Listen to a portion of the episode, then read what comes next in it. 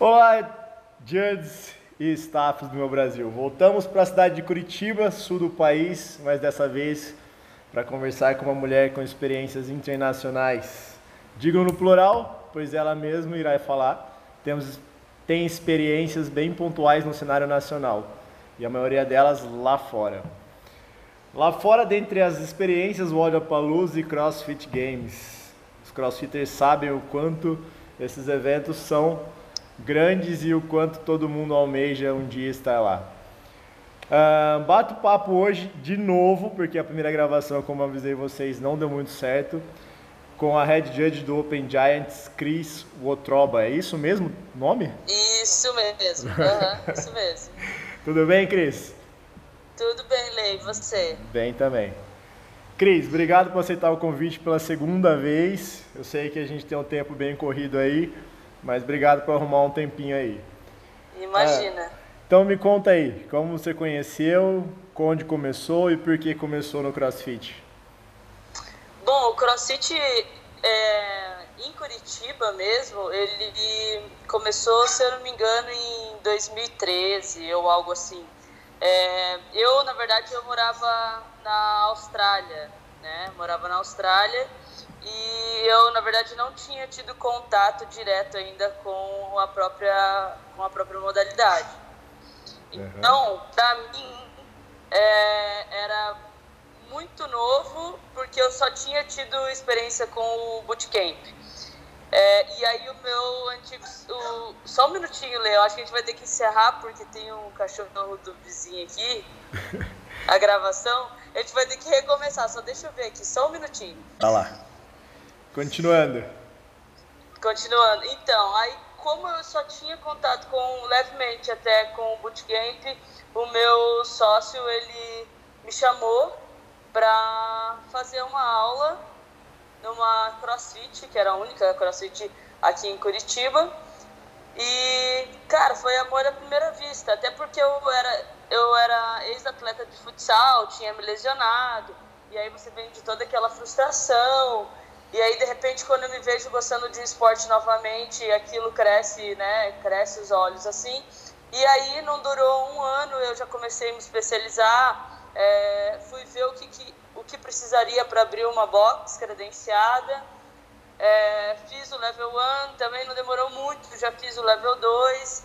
E nessas transições de level 1, level 2, eu fui buscando cada vez mais conhecimento e gostando cada vez mais da modalidade mista, né? Então, é, quando você realmente gosta do negócio, você não vê, você não vê a hora passar e aí a minha dedicação ficou cada vez maior. Quando eu falei assim, bom, eu acho que agora eu, eu tô eu tô numa zona de conforto é, em relação à modalidade, eu queria alguma coisa que me tirasse da zona de conforto, que era ser judge. E hum. aí eu falei, bom, eu vou me inscrever, vou me inscrever no Odapalusa, que foi o primeiro que eu realmente coloquei a cara num campeonato internacional com estrelas, né? Na época o Odapalusa nem era sancionado pela CrossFit e tinham atletas da, da modalidade tão famosos, né?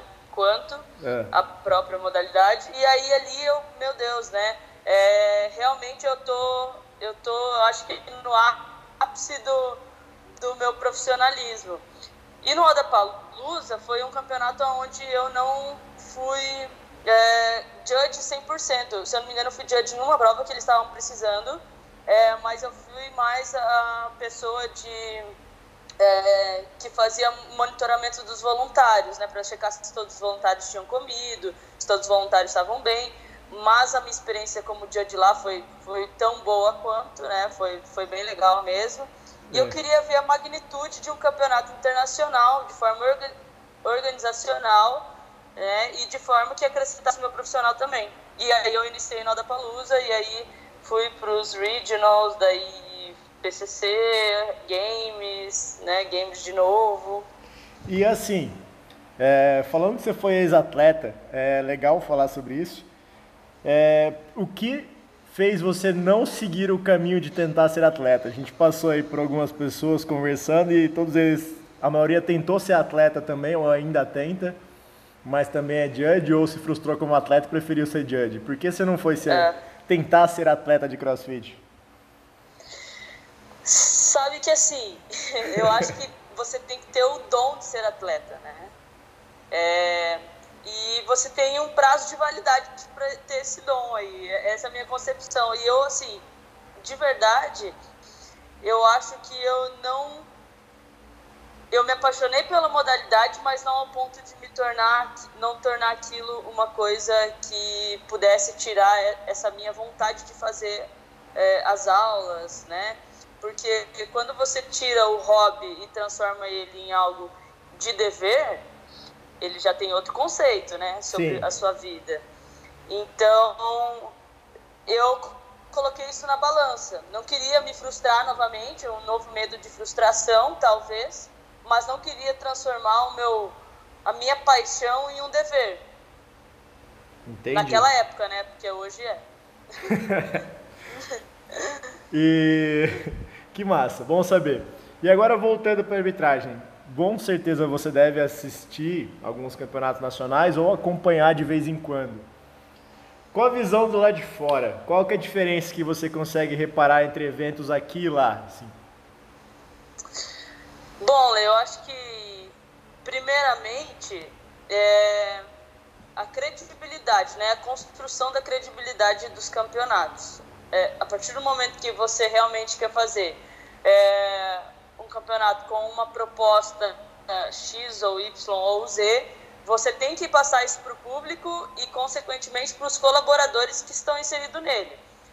É, talvez, o que, que acontece? Os árbitros vão apenas porque ganham lá 200, 300 reais por dia. Então, a proposta deles é diferente já do campeonato. É o ganhar um extra através do campeonato. É, o próprio campeonato, a intenção do campeonato, campeonato talvez seja angariar, angariar fundos monetários. E aí você já não tem uma proposta é, tão humanizada, digamos assim, né? ou para o próprio atleta. Então, essa forma de, eu acho que inserir o campeonato no meio né, dos próprios crossfitters e atletas que, que fazem a modalidade, eu acho que faz muita diferença. O profissionalismo mesmo. Entendi. Interessante isso daí. E já entrando no parâmetro de arbitragem em si, qual a grande sacada dos heads de organização tem lá fora para minimizar os erros que temos bastante por aqui e vemos poucos lá fora? Eu acho que são os processos. Uh, o que, que acontece, né? Talvez algumas pessoas não saibam, ou talvez algumas já saibam mas o processo do judge, quando você está num campeonato, seja ele sancionado, seja ele o principal, que é o games, você passa, o judge ele passa por quatro, cinco processos. Então, primeiro, ele recebe os odds, ele tem que estudar, né? Ele precisa estudar isso sozinho, talvez. Segundo, ele passa por um novo briefing com os head judges ou com os líderes.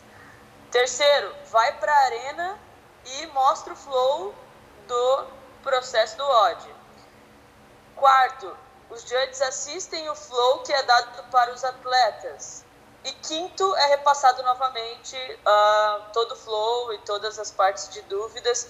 Então, assim, existem vários processos para minimizar o erro. E eles batem muito na tecla dos principais erros, né? Então, não existe nenhuma regra, o que eu vejo lá fora, não existe nenhuma regra para é, atrapalhar o trabalho do judge e nem para atrapalhar a performance do, do atleta. Você diz assim como atrapalhar o, o trabalho do judge? Ah, você, você criar uma regra onde, onde o judge, ele, além de contar, você cria uma regra, sei lá, X aí, eu vou. Não vou, não vou conseguir citar algo agora, mas é, você cria uma regra onde o, o judge tem que lembrar da regra, uma regra mínima, sei lá, de espaçamento dos pés, talvez, não sei. É uma regra que atrapalhe a contagem, o padrão e, enfim, e ainda o deslocamento do atleta, né? Porque o judge tem que lembrar de tudo isso, porque o atleta às vezes ele não lembra, ou vice-versa, ou o judge não lembra, o atleta lembra e aí causa essa confusão. Um é... exemplo, um exemplo seria o que aconteceu lá no naquele primeiro sancionado do ano da China, que teve o, Jump, push-up? Isso. Entendi. É, ou, a, é, ou até mesmo algumas regras que aconteceram no Dubai, né? Lá no Dubai. É. Que tinha, tinha alguns movimentos que, na, na verdade, não são inseridos no dia a dia. Porque um judge, na verdade, ou ele é um gestor, ou ele é um coach, ou ele, é, enfim. E aí ele não convive com esse movimento e ele tem que avaliar, validar, né? Porque você avalia, você é, além de avaliar, você valida e ainda você se comunica. Então é uma coisa que as pessoas sempre precisam lembrar que o judge ele faz o 3 em 1 a todo momento, né? Ele avalia, ele valida e ele comunica. Então isso é uma coisa que as pessoas precisam considerar muito bem antes de executar qualquer movimento de qualquer jeito a qualquer custo. Entendi. É, precisa lembrar disso e de muitas outras coisas, né? Ver de fora é um pouco mais fácil. Mas Exatamente. Já vindo de outras conversas que a gente teve com o pessoal aí, ah, falamos sobre todo o jeito diferente de tratar judge durante um evento lá fora. Você acha que a postura do árbitro brasileiro, tá? Não da organização, do árbitro, de daqui e do árbitro de lá, nesses eventos estrangeiros aí, é, em resposta a esse tratamento, é o mesmo? Digo assim, a postura do, do brasileiro e o do lado de fora com esse tratamento de, dos sancionados é o mesmo? Ah, você diz em, em, relação à organização, tratamento de judges e, e vice-versa? O, trata, o comportamento do judge durante um evento desse condiz tá, com o tratamento que ele é, que é recebido? É, bom, é, na verdade, assim, eu acho que de qualquer maneira é muito diferente. Eu vou dizer assim, pelas minhas experiências, como eu já tinha dito na conversa anterior, eu não tive experiência nenhuma nacional, tá? Eu não posso dizer nada, exatamente nada sobre os campeonatos nacionais. Não, mas eu digo a, a, postura do judge brasileiro lá fora, nesses campeonatos mas, nacionais.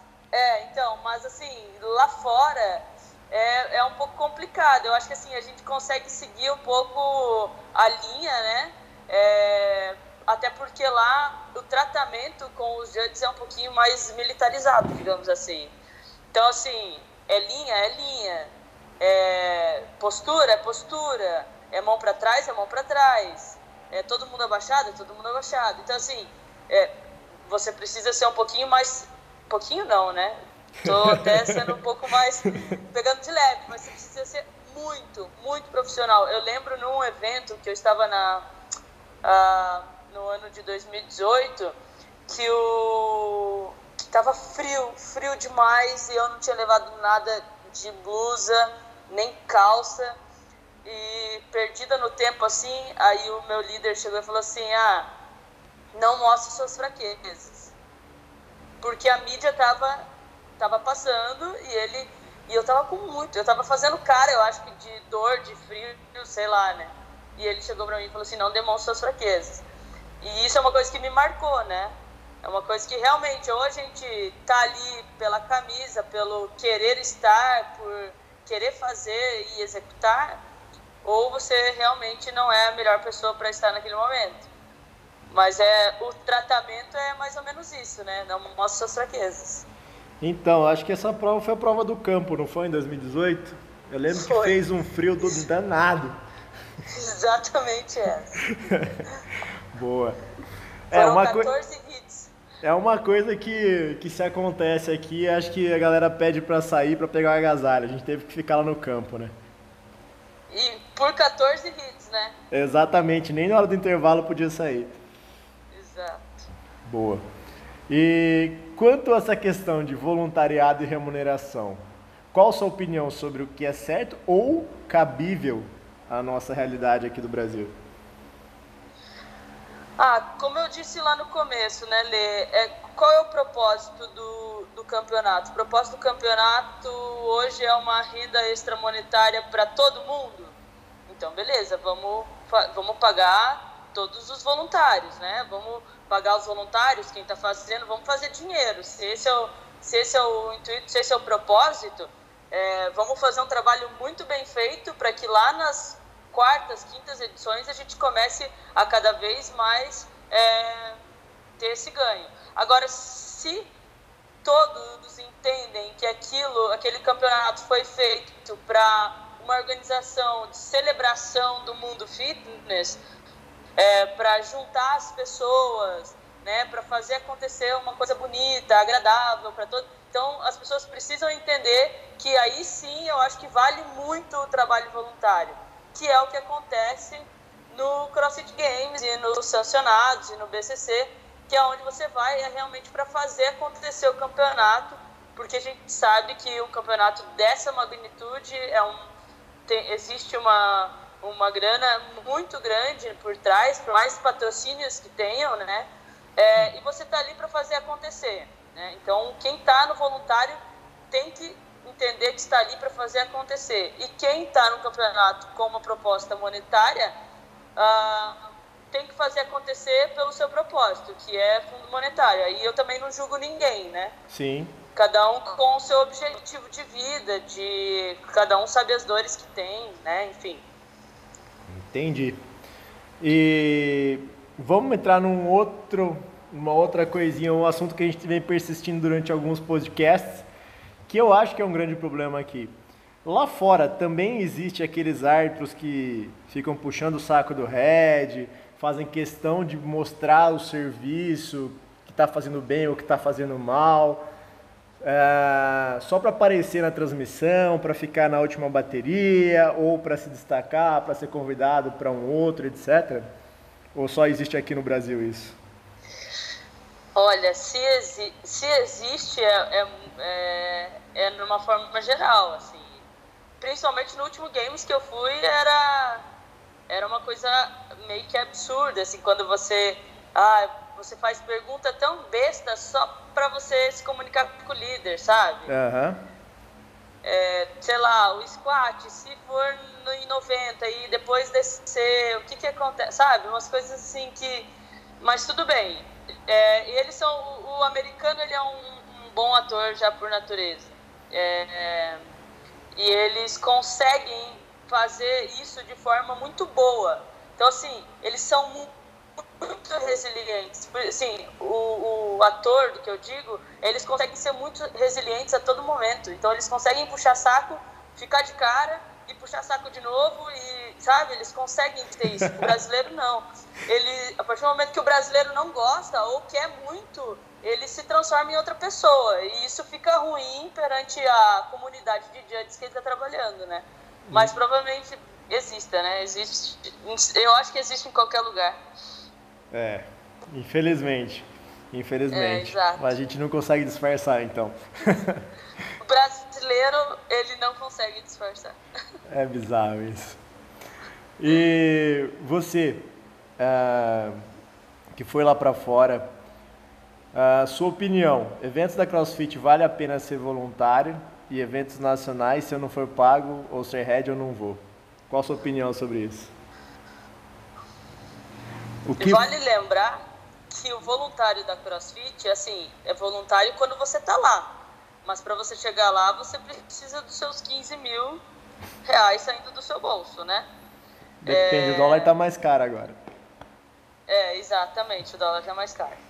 Então, é isso que eu falo. A proposta que você tem que colocar dentro de um trabalho seu, seja nacional ou internacional, cara, você tem que fazer isso muito, mas muito bem feito e não esperar de nada e de ninguém aquela nossa consagração do melhor dia da vida, porque assim, às vezes você pode ser Uh, você pode ser não. O judge ele é a parte principal do evento. Se não existir judge, não existe evento. Que isso fique claro, né? Sim. Você pode ter uma baita de uma estrutura, você pode ter uma baita de uma equipe de staffs montando equipamentos. Você pode ter, se você não tiver judge, você não tem evento, né? Então é a melhor engrenagem que existe no campeonato. Só que você não pode esperar nada de ninguém como no games. Então os caras não vão chegar lá, te abraçar, te aplaudir e dizer que você é o melhor judge do campeonato. Você está lá porque você quis. E a mesma coisa, tudo vale a pena com o seu devido propósito, mas sabendo de todas as consequências e colocar isso na sua consciência. Não fez mais que obrigação, né? É, porque a gente é livre de escolhas, né, Lê? Aham. Uhum. Então, quando você se inscreve lá para ser staff do, sei lá, vou colocar um exemplo aqui, no staff do Open Giants, que é um evento super micro aqui de Curitiba, é, você você está disposto a fazer o evento acontecer e não por monetário, porque a gente não paga nada para ninguém. Entendi. E assim, agora a sua sua visão, né? Você que participou do último e o primeiro Regionals, acho que primeiro não, foi o primeiro Regionals no Brasil. Isso. E depois continuou no BCC como sancionado. Nessa virada de ano aí, nessa virada de, de jeito da CrossFit, do CrossFit Games, nessa mudança, o que que na sua visão estruturalmente mudou de Regionals para BCC? Estrutura material, eu acho que a gente teve uma melhora de 100%, até porque eu acho que não chegaram os materiais nos regionals, né? Então, é, é, a melhora material foi 100%. É, gerencial, eu acredito que a gente deu um empate muito legal aí. É, os líderes, os últimos líderes do BCC, que foram o Vitor e o Pablo, se eu comparar com o Chuck e com quem mais estava? Jesse. Isso, isso mesmo. É, são pessoas totalmente diferentes, com didáticas totalmente diferentes, mas que entregam exatamente a mesma qualidade de trabalho. É, então eu não tenho realmente do que reclamar sobre a liderança, é, organização gerencial da equipe. É, até porque ali teve o Mário e a Maria, que ano passado da CrossFit Saurus que ajudaram muito os judges nessa parte de gerencial uhum. é, e foi muito legal, muito legal mesmo. Foi, eu acho que um grande apoio que, que o BCC teve e que fez toda a diferença na vida dos judges. Que massa. Então meio que se adequou ao, a um pouco aos judges brasileiros, mas manteve o padrão. Isso mesmo. Até porque eu acho que a mesma equipe dos regionals uh, pelo menos 40%, 50% se manteve. Né? Ou posso estar muito enganada, estou falando aqui, posso estar muito enganada. Mas as pessoas já conhecem muito bem o Vitor, já tem uma, uma comunicação mais direta, com o Chuck era um pouco mais difícil, algumas pessoas não falavam inglês, mas a entrega foi excelente, a entrega foi a mesma. Uh, e sobre o Games, esse último Games, aproveitando falando de mudanças, a gente teve essa mudança de cortes de, de atletas né, por dia de evento. E na equipe de árbitros, teve corte também? Foi diminuindo o número de árbitros necessários durante o dia ou manteve o mesmo número de árbitros, só diminuiu o volume de trabalho? Lê, se eu te falar que esse Games para mim foi um um, tipo um soco na cara, porque eu trabalhei tanto, e sabe quando você não lembra de muita coisa assim, né? Mas é, o, primeiro, o primeiro evento, se alguém, se alguém quiser e olhar isso no YouTube, é, é uma forma muito interessante de ver. Cara, existiam mais de 100 judges em uma arena, aonde o primeiro, se eu não me engano, o primeiro hit a posição dos judges foi muito foi totalmente diferente dos outros hits hits perdão. Então foi uma uma bagunça e um sol na cabeça. Meu eu tomei insolação. E aí eu sabe quando você não sabe nem que você meu Deus onde você tá? E aí foi passando foi passando. É, a hora que acabaram aqueles hits mais longos eles chamaram a gente entraram num, em um, numa sala de reunião e, e eles falaram que não ia ter corte nenhum de judge e apenas ia ser direcionado. Os judges uh, L1, se eu não me engano, que estava escrito na camiseta, iam ser para os atletas da elite. Sim. E os demais judges iam para os uh, teenagers e masters. Né? O L1 também é para os times, se eu não me engano. Uhum. Então, eles apenas dividiram o grande grupos, eram poucos judges, e eles dividiram os grupos, cada grupo ficou responsável por uma categoria. Então foi bem tranquilo, não teve, até porque assim, como teve menos atleta no teenager e no master, teve uma redução pequena de trabalho, mas não tão considerável, porque a primeira fase todos os judges trabalhavam juntos, né? Entendi. Então não teve aquela separação de três times para teenagers no começo? Todo mundo trabalhou? Não, todo mundo trabalhou. Que massa. Isso é legal, isso era uma curiosidade muito grande que eu tinha. Eu falei, cortaram atleta, mas será que cortaram judges? É, interessante. Não, é...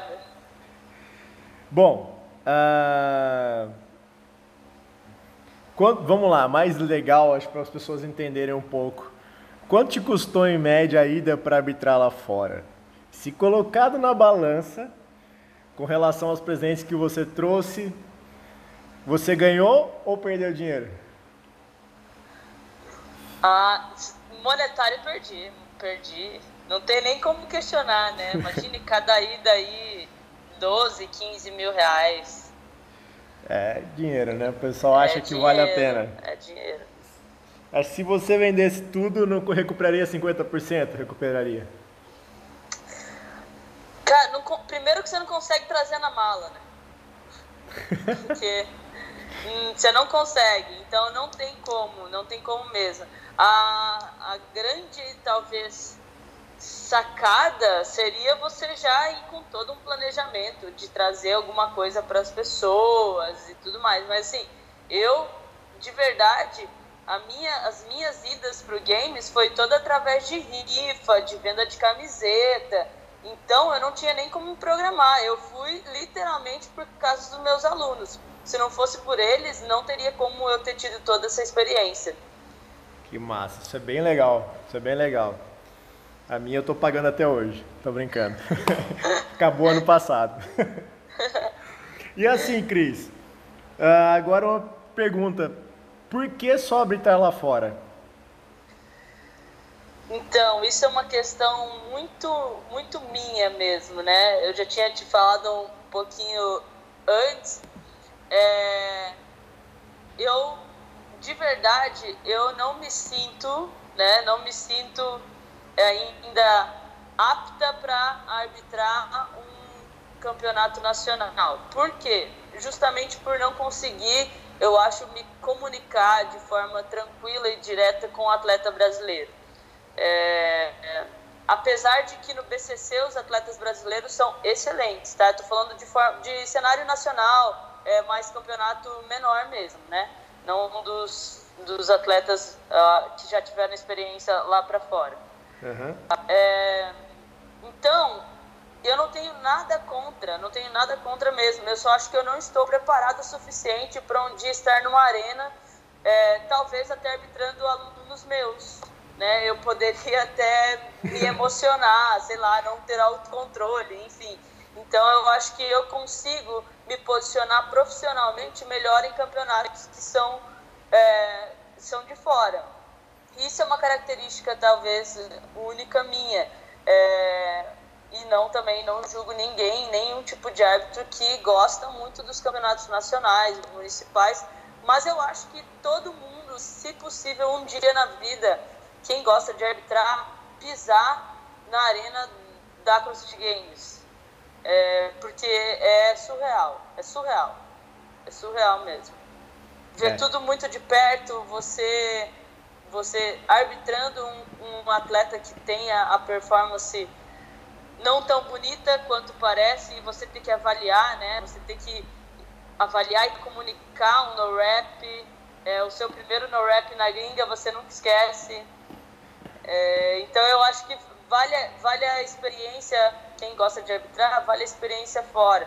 Mas eu ainda não me sinto preparada o suficiente para arbitrar em é, campeonatos nacionais ou municipais. Mas assim, um dia, né? Quem sabe? Tomara, tomara, tomara. Será um, um grande ganho pra gente. Mas, Cris, agora uma pergunta que me veio à cabeça. Até lembrando as, minha, as minhas experiências lá fora. Eu fui pro, pro Regionals em Salt Lake, né? Pra mim foi tipo um susto. Porque de repente é, o inglês não é uma coisa que a gente fala muito, apesar de saber no dia a dia. Eu me considero até que bem no inglês, mas demora um tempinho para pegar.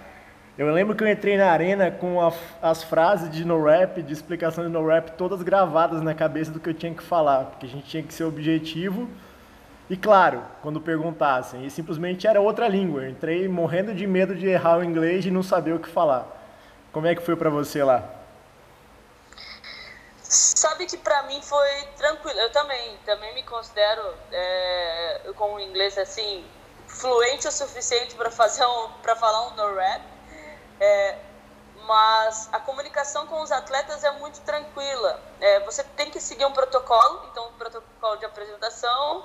Olá, meu nome é Cristiane, eu serei a sua judge. Se você tiver alguma dúvida, é, por favor me pergunte. Então, isso você teria que saber né, se comunicar. É, a partir daí que o atleta tivesse confiança no judge que ele que estava avaliando a performance dele, eu acho que as coisas poderiam, as coisas seriam sempre é, melhores para os dois lados. E, para mim, né, pela minha surpresa, eu nunca tive nenhum problema, a não ser no Teams, que, que deu algum problema de registro apenas na, na súmula com, com o chip do atleta. E aí eu tive que ir lá explicar e tentar resolver. Mas o problema não foi da, da minha súmula, e sim do próprio chip do atleta. Até porque se a gente erra a súmula lá fora, a gente a gente sabe o que acontece, né? a gente sabe. Ah, que massa. Eu, eu entrava no, no Regionals, eu, a primeira prova eu entrei rezando para não dar problema, para não ter que falar muito. Mas depois saiu. Aquele primeiro, se eu tivesse bêbado, talvez saísse mais fácil. Melhor. que massa, Cris. Cris, Vamos ficando por aqui. Obrigado pelo nosso bate-papo de novo. Espero vê-la mais por aqui. Eu mesmo espero ir para fora para visitar um Odapalooza aí, que eu acho que isso ainda vale uma experiência para mim. Vale, vale e é um evento sensacional. Eu imagino. Bom, que... eu que agradeço, tá? Acha? Bom ouvir a opinião de todo mundo e espero vê-la em breve. Eu pretendo ir para Curitiba visitar vocês. Tem muita gente aí Judge bom e gente boa. Venha mesmo. Beleza. Obrigado, Cris. Boa semana. Tchau, tchau. Pra você também. Tchau, tchau.